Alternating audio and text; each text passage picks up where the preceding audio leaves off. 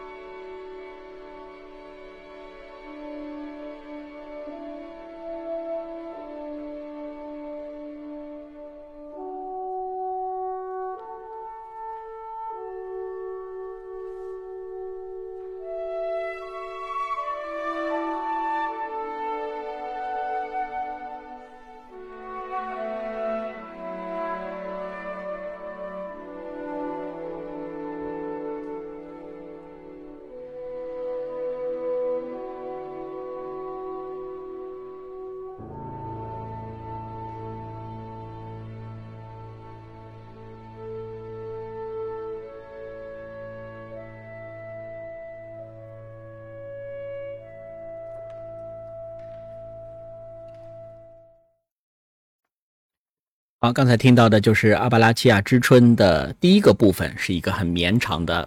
慢速的影子。他是说春天气息，许新谋说万物苏醒啊，思桃说清新淳朴。呃，大家在听这个段落的时候，我想一定会有通感，就是共共同的一个感觉。呃，可能如果联系到标题，那就是一个春天的感觉啊。但是像我们前面说的，这个作品它不是一个有了标题后写作的音乐，而是。写完了以后，根据这个音乐的意境所加上的，呃，当然，这个舞剧啊，它的剧情还是会和这个阿巴拉契亚呢有那么一点点关系，因为这个舞剧所这个发生的地方呢是宾夕法尼亚，宾夕法尼亚地区。那这个地区呢，其实也是所处于阿巴拉契亚山脉的这个啊形成当中。呃，大概的一个剧情是什么样的？因为我们说舞剧的剧情啊，你不能跟电影啊，不能跟这个。呃，这个歌剧之类的去比，它相对而言不太会那么的跌宕起伏，因为我们知道没有语言，所以你能承载的信息量呢不会那么多。它更多的是用肢体展现肢体的美感，以及用肢体来表现一定的叙事性。但是你要做到完全叙事，这个是不可能的。大概的一个场景啊，就是在这个宾夕法尼亚地区有一个新建的农舍。联系到二十世纪美国的这个文化，美国其实是个很年轻的国家啊。当时他们的这个社会文化，很多人就开始所谓开荒啊，所以在这个在这个新建的农场呢，聚集了很多的拓荒者。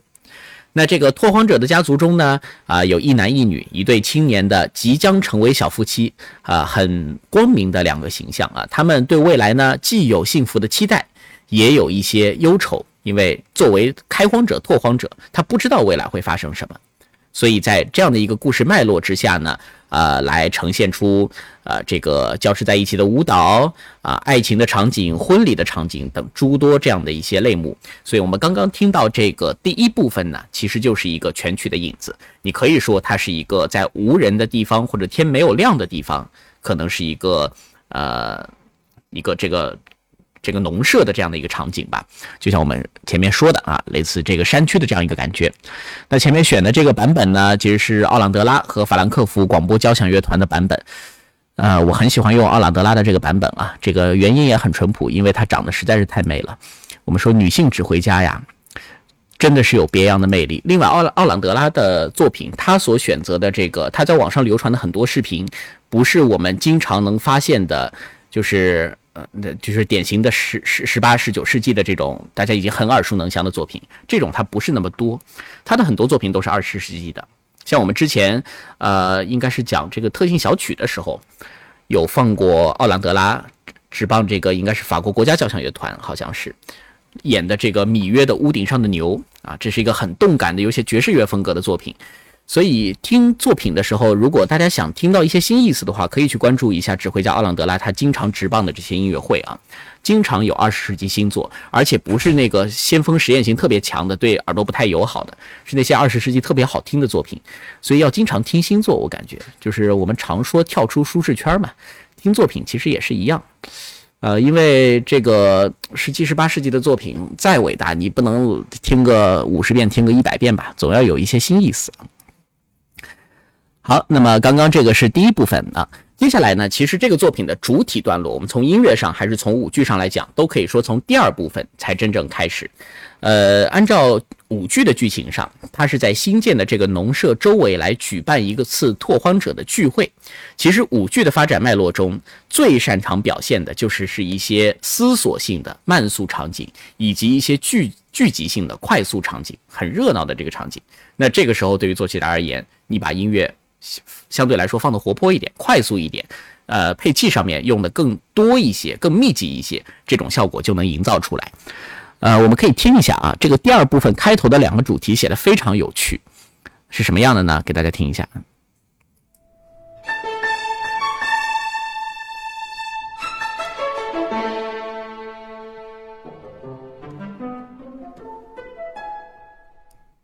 好，听到的应该是两个形象啊。一个是啦吧梆梆梆梆啦吧梆梆梆梆梆，就一个很俏皮的，从很高的地方突然像做了个滑梯一样滑到了最低，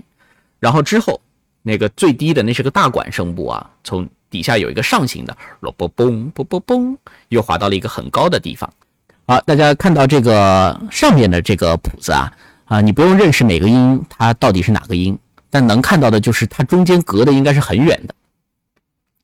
梆梆梆梆梆梆，然后最后的这个啦梆梆梆梆梆梆，从上到下经历了一个很大的滑梯式的这样一个起伏。这种创作方式啊，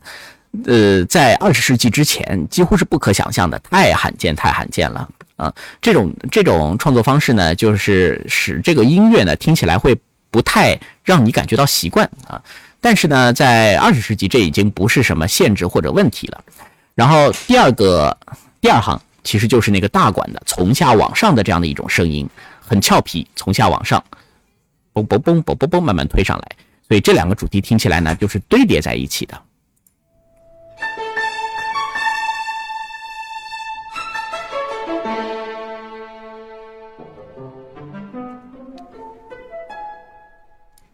嗯哼。许新明说：“八度下跳，这个其实远不止八度啊。我们说八度是什么意思呢？哆来咪发嗦拉西哆，对吧？不同两个音区的同一个音叫八度。那这里呢，其实已经是超过了两个八度啊。这个从最高音到最低音，这是多少度啊？十五度咪瑞哆西拉，这应该是一个十九度的下行啊。十九度，这个是很大胆的一个创新的方式啊。当然，在舞剧里面，这个如果结合上一些。”呃，舞者的一些比较大幅的肢体动作，其实听起来应该是恰到好处的。好，这是第二部分的开头。呃，这是从上往下的大幅的滑落和从下往上大幅的上升，主要的目的就是一个活泼的感觉。我们可以来听一下，大家也可以想象一下拓荒者的聚会在舞剧中如何结合这个音乐来进行呈现。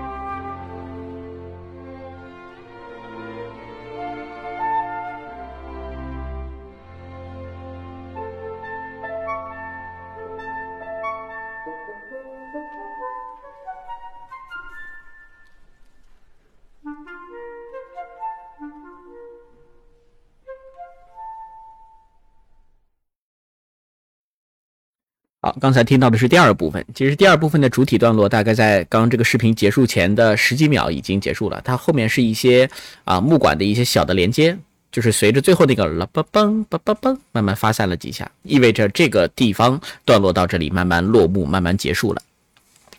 所以是一个很活泼的段落啊。呃，但是如果大家之前呃有约有听过这个作品，而且听的是那个比较宏伟的交响乐版本的话，听到刚刚的这一版。会觉得有些薄，可能，这就是呃，这这这个就是这个作品其实比较接近原本的样子，当然做了一定扩充啊。原本是只有十三件乐器，那刚刚的这里面我们可以看到木管乐都是一支，啊，但是呢，它在弦乐上面还是做了一定的扩充，来达到更好的一种音响的平衡。但是本质上呢，它依然是一个比较清新的质朴的、非常朴素的一个音乐语言和音乐编制。呃，木管呢，三件乐器都会在里面得到很重要的一个地位的呈现。呃，所以呃，阿帕拉契亚之春，如果大家去和那种很宏伟的交响乐版本做比较的话，都可以去听，它呈现出来的美感是不太一样的。所以你去听的时候也要去关注一下啊，到底是大的交响版，还是比较接近于原来的这种很清新的小型室内乐队版。好，那么接下来就是第三部分啊，第三部分呢是一个。呃，尤其开头的这个地方，我们前面说第一部分它是一个很慢的影子，那第二部分它是主体的这个开始，啊，它是一个呃类似于由上下两个音型所串起的一个呃核心的一个地方。那到了第三部分呢，它就是一个听起来有点像是幽默曲或者是谐谑曲的这样一种感觉。开头有一个用大管吹奏出来的非常呃调皮的或者有趣的声音，呃，大家可以听一下。这个呢，在原来的舞剧当中是有一定所指的。来，就听一下第三部分的开头。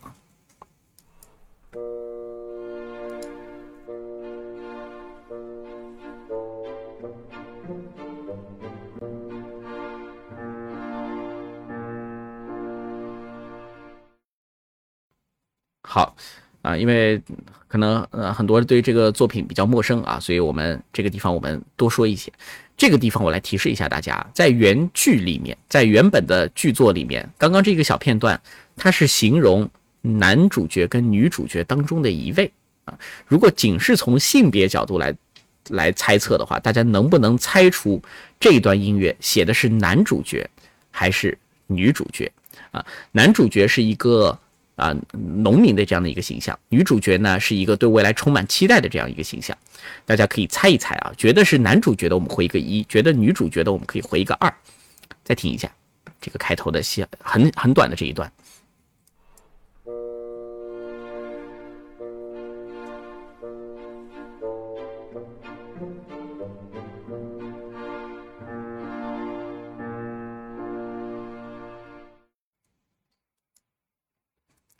好，男主角的回一啊，女主角的回二。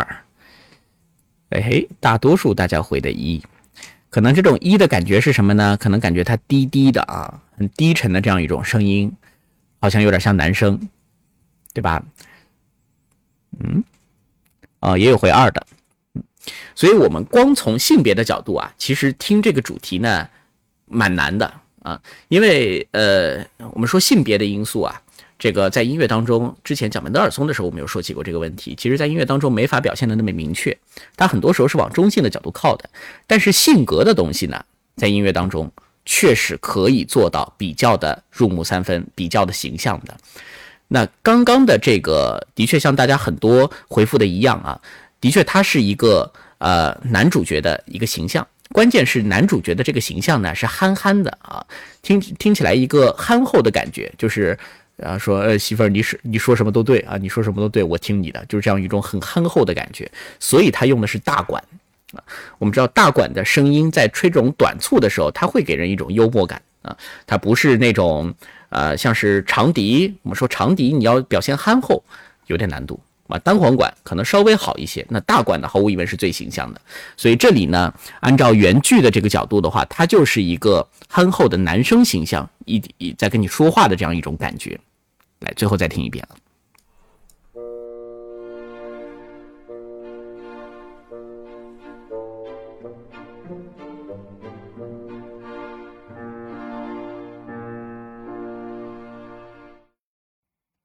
好，像这边大家应该能听出来啊，男女可能不太好说，但是憨厚的形象应该是啊比较能比较能感受出来的。那在这段之后呢，就是一个。呃，比较哀伤的这样的一种段落。那这个哀伤呢，同样我们也也如果去说它哀伤就是女性的角色，其实不是很准确的。但是按照原剧的这样一个呈现呢，呃，这个女性角色的确她是对未来有更多的担忧，因此在这个段落里面，她所表现出的就是那种彷徨的啊，甚至犹豫的这样一些些许的感觉。所以我们可以听到憨厚的这个声音和后来。比较惆怅的这种声音，两个交织在一起，中间也会有些非常有趣的对话和呼应的关系。来听一下这个第三部分吧。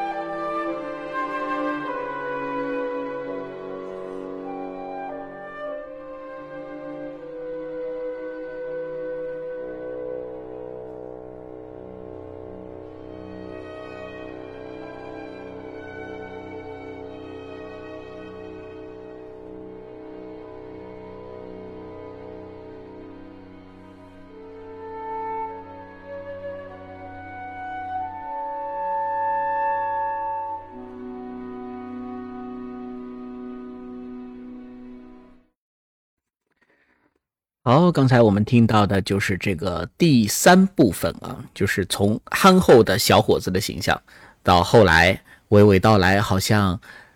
在对未来，哎，明天该怎么办呢？但是好像又挺有希望的，但还是想睡觉啊，就是这样一种纠结彷徨的这样的一种形象。呃，当然这个是根据原本的剧情啊，原本的这个舞剧的剧情来。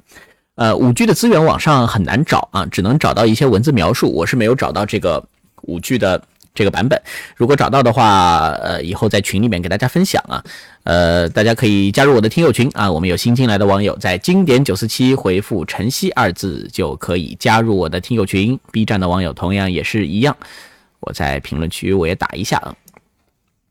那另外呢，啊，大家也可以加入我们经典九四七的粉丝团，点击上方的黄色按钮就可以。因为呃，七分音符是每周三啊，在晚上的时间。那除了七分音符之外呢，九四七还有非常多的各档视频直播，每天都会跟大家见面。啊，这位叫美贤的网友不是在评论区回复啊，是在经典九四七的微信公众号回复。比较快的方式是你现在点左上角，左上角有一个九四七的 logo，点那个以后啊，就可以比较快速的跳转到微信公众号，在那里面回复。好，刚才听到了第三部分，那接下来我们继续往后走啊，第四部分。四五六，我们等会儿稍微走得快一点，因为最主要的还是要解读这个作品的第七部分，因为这个不光是一个听觉上的，还是一个观念上的呃突破。好，第四部分呢，它其实呃听起来就是一个比较快速的舞蹈性的片段。第四部分几乎可以说它没有什么叙事性，呃，因为呃舞蹈这个快速的舞蹈形象当中呢，呃，它需要的是一些比较密度比较高的。啊，然后听起来比较活跃的这样的一些音型的伴奏，所以在这个段落里面，你可以听到它的配器，也就是器乐编配上面，它的变化是非常非常丰富的。它几乎是用到了乐队里的每一个成员，所以可以听到一个乐句当中，比如说一句比较完整的乐句，它中间换两个乐器，甚至换三个乐器，而且这还是只有这么一些，只有十三件乐器的这样的一种情况下。呃，所以在这里可以感受到音色之间交替的这样的一种丰富性。来，我们直接来听一下第四部分。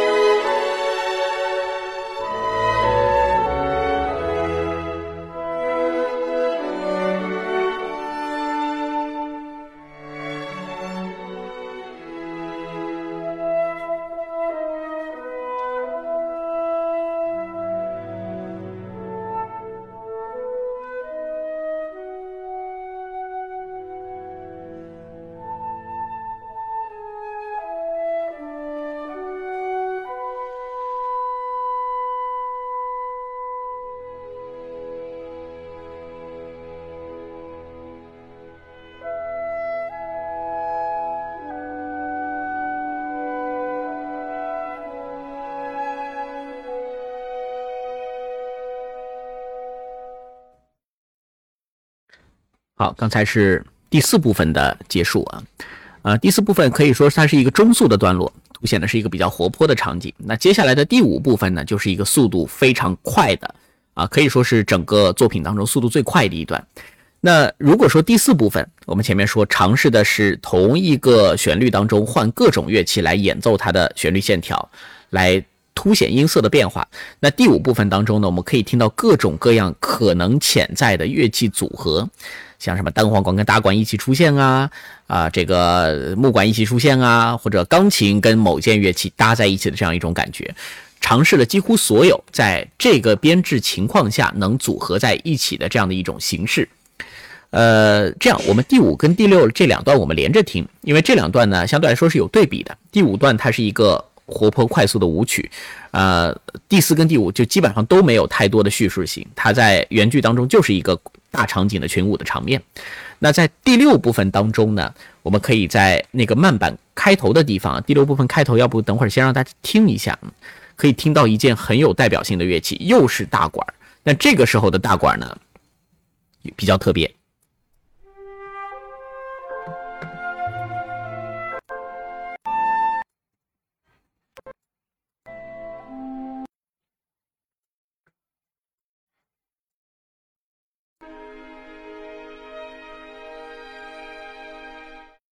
哎，稍等，点这个第六部分刚刚没有点出去啊。嗯嗯啊，在这里。好，第六部分等会儿会跟大家听到啊。第六部分的就是开头，我们可以听到大管这个乐器的出现。那大管除了在呃这个我们前面说的，可以通过比较活泼的这种音型来描写那种憨憨的形象啊，憨憨逗趣的形象，它还可以描描绘的，就是比较擅长描绘的是一种我们说长者的。啊，谆谆教诲的这样的一种形象，呃，我不知道有没有有有有有这个多少观众我们熟悉《彼得与狼》这个作品，《彼得与狼》它其实就是典型的用一个一个乐器来代表某种形象，什么鸭子呀、小鸟啊、猫啊这种。非常贴切。那其中《彼得与狼》当中有一个老爷爷的形象，那个就是由大管来演奏的。大管恐怕是所有乐器家族当中最适合表现那个老人形象的，因为它可以吹得很慢，而且它的声音呢听起来就是给你给你一种很深沉的啊，甚至有时候一旦这个匍匐前进以后，感觉给给你感觉有种上气不接下气的感觉啊。所以在第六部分当中，同样也有一个老者的形象。这个等会儿我会在音乐到那个地方的时候来进行一个提示。这也对应了剧情，在第六部分是有叙事的，就是在剧情当中呢，当女主她到彷徨的这样的一个状态的时候，她和男主对未来这个不知道会发生什么的时候，有一个年迈的老者形象啊，正用自己的经验来告诉他啊，你们都对未来要有信心，你们对未来要充满希望，所以这个大馆呢，就是代表这样的一种老者的形象。好，我们可以听一下第五和第六两个部分。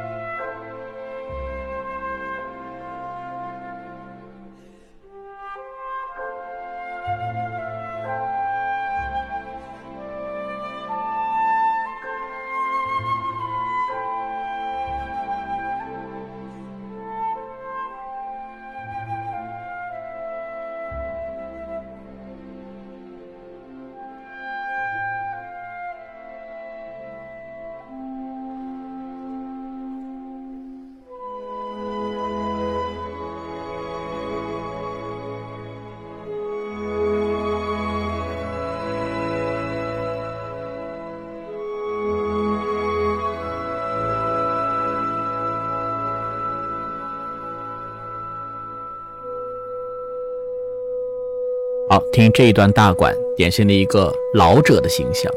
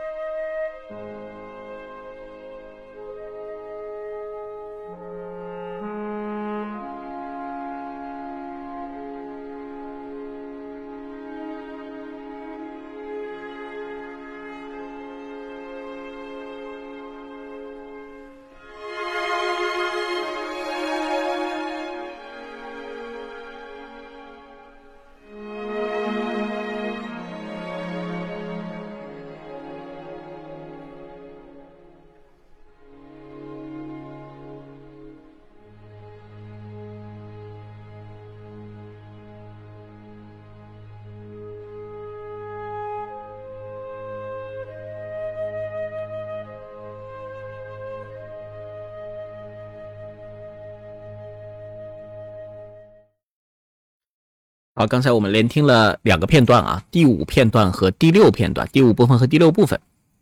呃，然后接下来就是这部作品最高潮的一个地方，在舞剧当中也是如此。在舞剧当中呢，男女主角经历了这个老者的一个教诲之后，接下来要发生的就是舞剧当中最宏大的一个场面，就是婚礼的场景。所以，如何来用音乐构建这个婚礼的场景呢？其实科普兰在这里，他他的手法是非常高明的。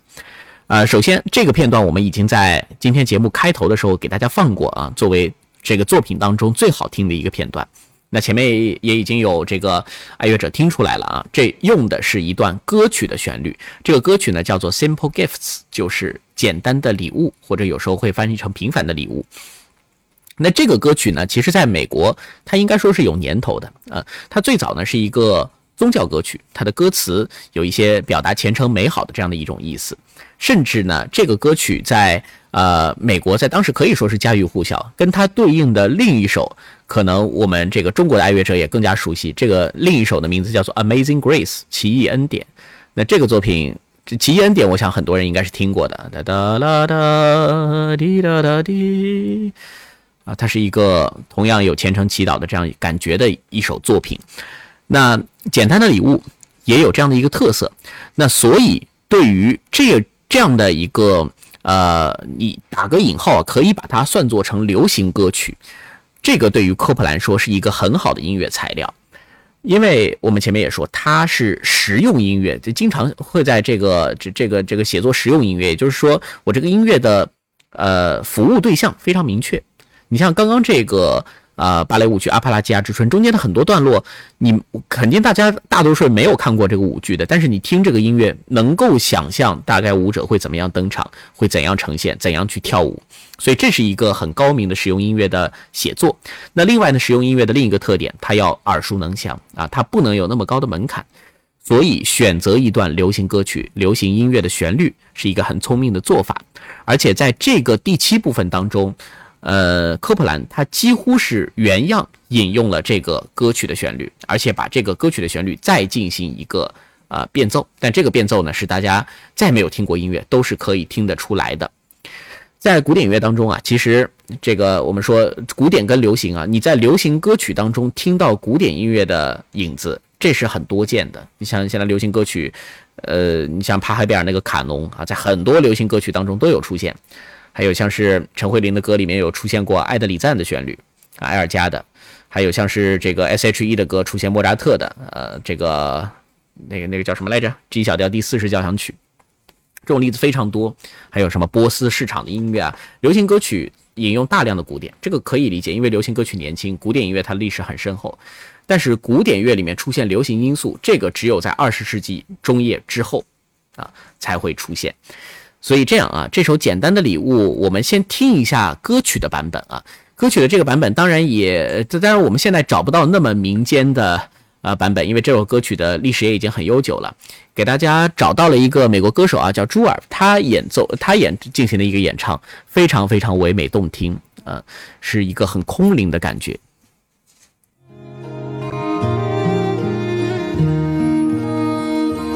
it's ok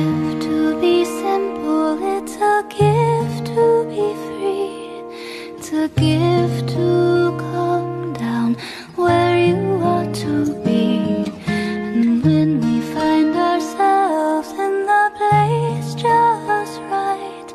we'll be in the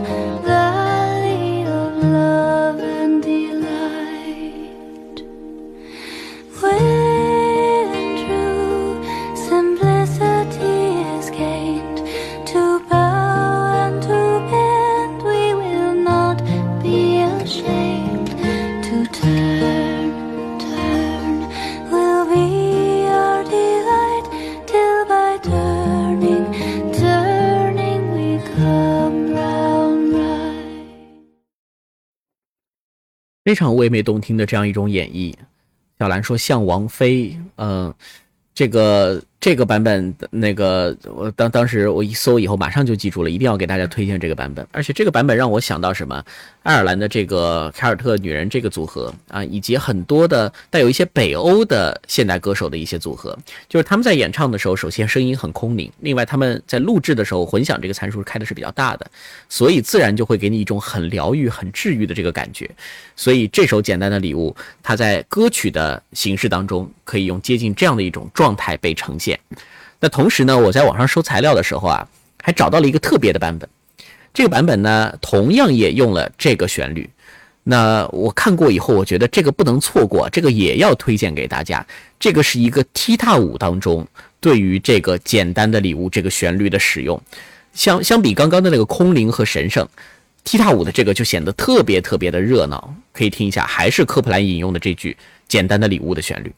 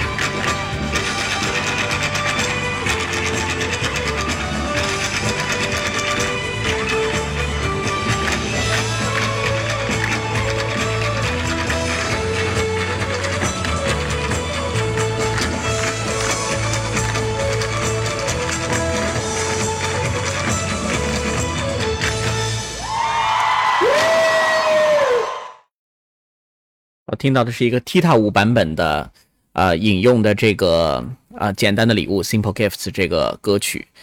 啊，这位思陶的网友真的很厉害啊！我本来想这首放完以后在评论区问大家有没有人知道这个作品名字叫什么。其实刚刚的这个呃这个这个踢踏舞的这首作品，我们说整个踢踏舞剧的这个作品名字叫做 Lord of Dance 王者之舞。呃，海伦回复大河之舞啊，跟大河之舞听起来很像，对不对？但它不是大河之舞，但是王者之舞它的这个创作者名字叫做罗兰哈德曼，同时罗兰哈德曼他创作了踢踏舞的三部曲，分别就是王者之舞。火焰之舞和大河之舞，所以大河之舞的这个风格一听真的就是挺像的，呃，很有爱尔兰的这种踢踏舞的感觉啊。所以这个版本尽管它很快啊，但是我们也能听出这个旋律，这个就是简单的礼物的旋律，梆梆梆梆啦梆梆梆。只是说这个踢踏舞版本里面它只用了副歌的那一句，一开始那个咚咚咚咚滴咚滴咚，那个用的相对来说比较少一点，它用的是后半句，所以。听到这里啊，大家如果再进一步去做一个联想的话，会发现这个简单的礼物，这是一首美国歌曲。为什么刚才朱尔演唱的那个版本，我们说很多的在北欧爱尔兰里面能发现歌手也会去用这种风格演唱，以及踢踏舞中间为什么会选用这句旋律？大家再可以联想一下《Amazing Grace》奇异恩典，对吧？也是一个美国最早可以说它流传的时候是一个黑人灵歌。但是现在很有名的却是一个风笛的版本，风笛又是爱尔兰苏格兰那边的乐器，所以这两个地方，呃，爱尔兰这一块跟美国它是有一个很强的一个地缘性的交流，这就是因为大概在二十世纪的时候，上个世纪啊，呃，甚至更早的时间，爱尔兰它是一直有移民是移到北美洲去的，所以至今为止，呃，美国一共是三亿的人口。其中要有三千万人是爱尔兰人的后裔，占到整个人口将近百分之十。所以说，我们可以经常听到这个呃这个音乐中带有美国的元素，同时也带有爱尔兰的元素，这个两者是相融的。这也是为什么科普兰他选用这个音乐作品作为主题啊，简单的礼物。当然，简单的礼物它这个在交响乐团当中的使用还是会更加的温和一些啊，不像刚刚这个踢踏舞这么的。踢踏舞当然要要配合舞步啊，配合那种现场很燃的这样的一种感觉，在交响乐团里面，它会更加的朴素一些，但是依然会去放大这种音色堆叠以后的这种效果，以及我们说它是一个婚礼嘛，啊，婚礼你用这样的歌曲是比较适合来表现的。我们再来听一下啊，这个第七部分，也就是整个阿帕拉契亚之春当中最高潮的婚礼场景，使用了简单的礼物的旋律。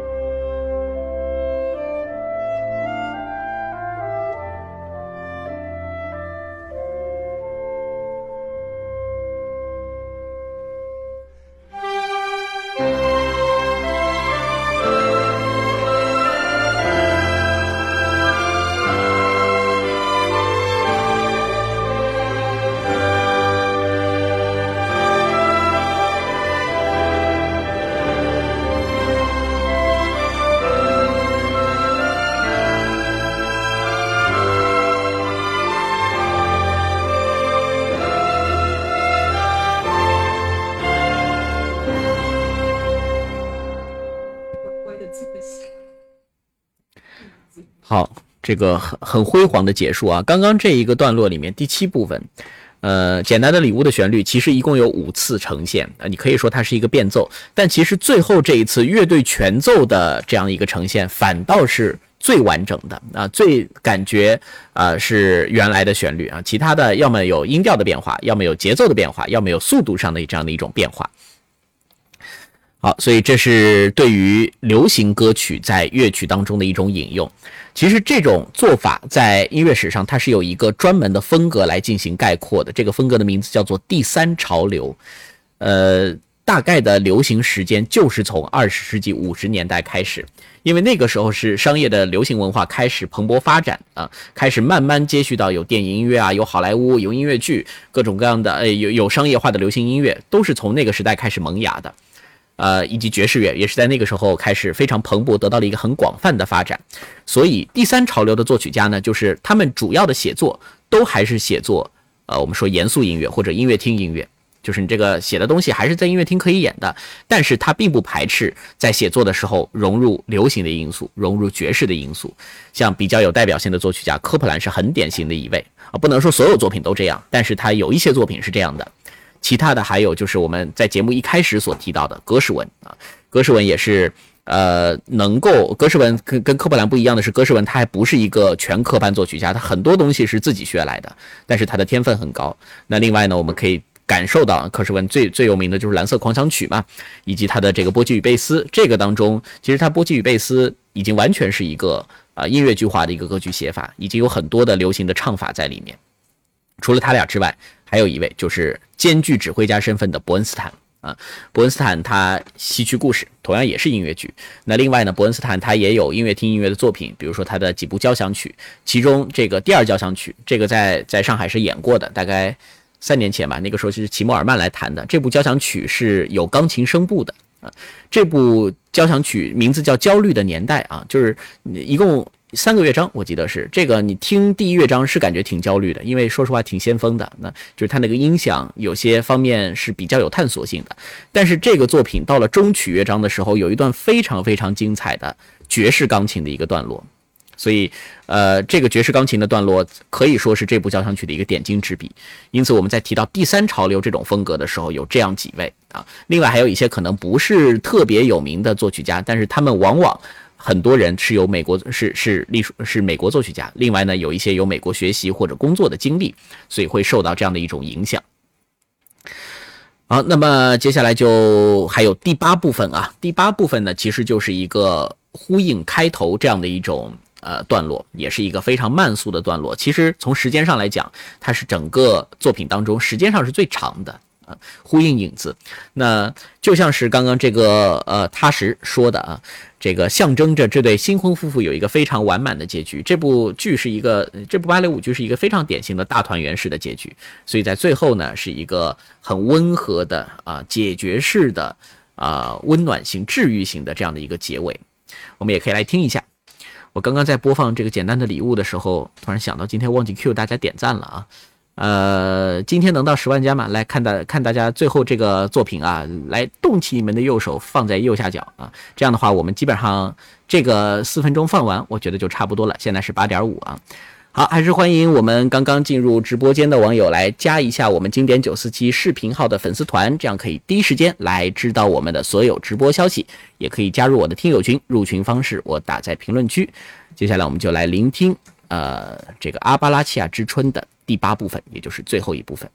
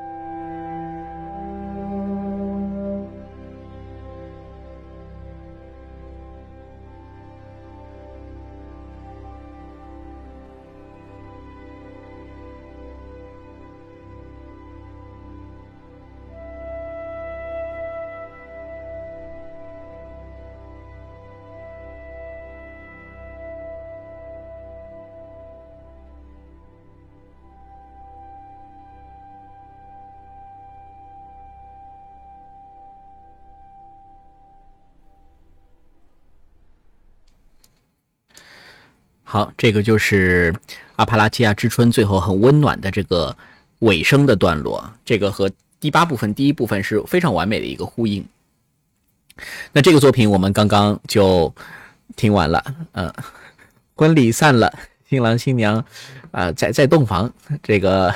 这个大家可以自己去想象啊，这个在在原剧里面其实就是一个团圆式的结局的这样的一个场景。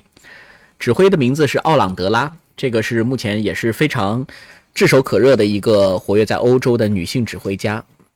呃，她的很多作品都是二十世纪的，呃，就是二十世纪可听性极强的作品。这个也就直接落到我们对于这个作品，我们稍微说一些总结吧。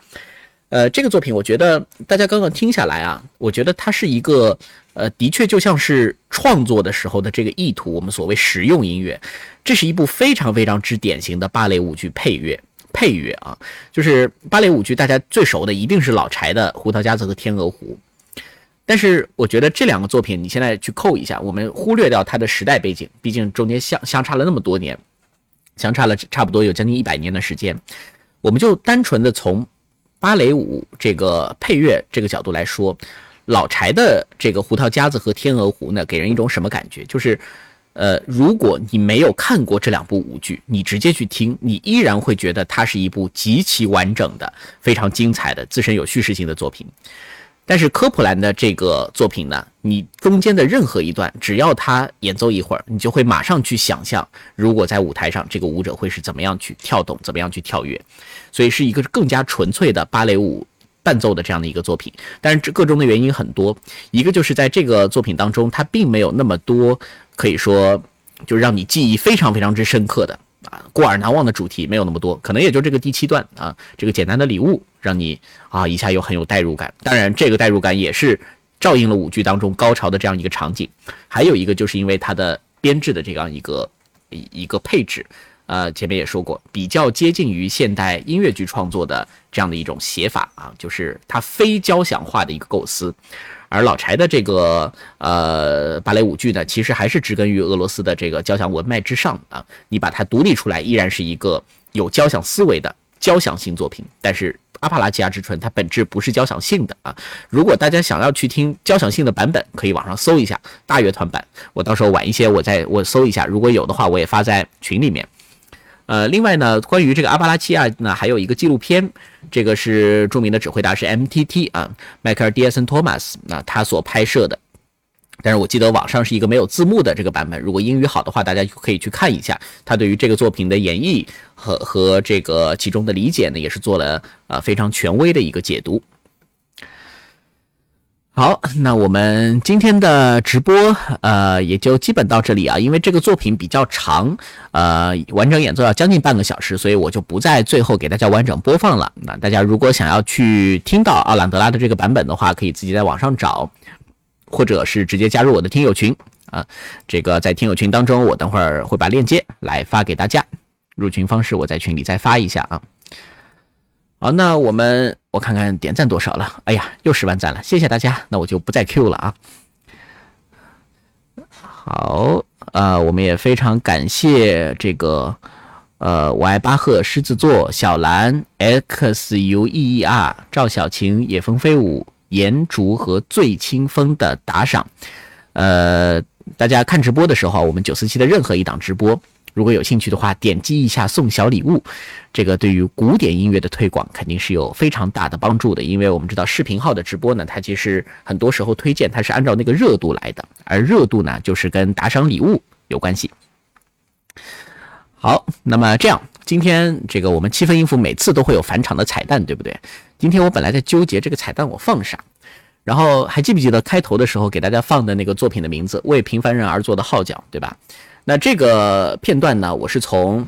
整场音乐会里面截下来的。我在截这个片段的时候，有一个意外发现，就是这个作品截下来之后，看到下一首曲子，下一首曲子一个作曲家我没有听说过，我不知道他是谁啊，叫做 Juan Tower，如果翻译过来应该就是朱安塔塔沃啊，是个美国作曲家。他写的这个作品的标题非常的有意思，这个作品的标题叫做 Fanfare for Uncommon Women。也就是你翻译过来就是为不平凡的女性所创作的号角，然后我听了一下这个作品啊，呃，肯定是一个新作，呃，其实其实还可以，就是不是很不不是很刺耳的，就是还是比较好听的。而且他这个星座一听啊，就是在呼应科普兰的这个呃为平凡人而做的号角的这个创作。它开头的这个格式很像，也是由大鼓和低音鼓的这个打击乐配置引出来的。但是之后的旋律呢却不太一样。呃，科布兰的那个旋律呢听起来是很辽阔的啊，很像是一个仪式性的开场，但是。这个呃塔沃的这个作品啊，就是为不平凡的女性创作的号角呢，听起来跌宕起伏，更加多一些，更有戏剧性的冲突。我听完这个作品的感觉就是，如果这个作作品的名字成立，他写的应该是一个女强人啊，或者是这个当代那么多的优秀女性、优秀女性企业家这样的一种场面。我不知道他有没有这样的一个啊概念在里面，但是我觉得这个非常适合作为我们今天的一个彩蛋曲目来带给大家。呃，所以希望通过这期节目啊，大家也可以感兴趣的话，多去听一下阿隆·科普兰这位作曲家的作品啊，他的小伙子 Billy，他的墨西哥沙龙，以后也是在我们的节目当中，如果大家感兴趣，我都可以来做分享。好，感谢大家，那今天我就暂时跟大家先说拜拜喽。最后我们的彩蛋，为不平凡的女性而做的号角曲。